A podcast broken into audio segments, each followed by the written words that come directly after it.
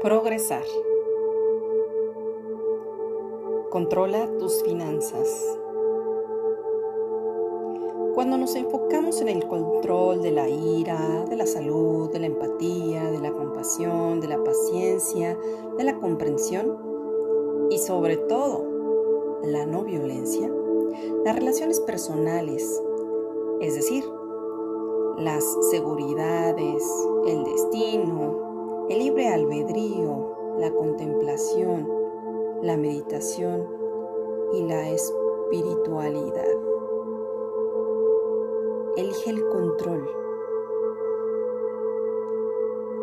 Dejemos de ser reactivas, reactivos. Y podemos comenzar con las finanzas. Es muy buen ejercicio. Si no lo necesitas, no lo gastes. Invierte. Invierte en ti, que eres tu proyecto personal más ambicioso. Yo soy tu amiga Annie Girón. Gracias, gracias, gracias.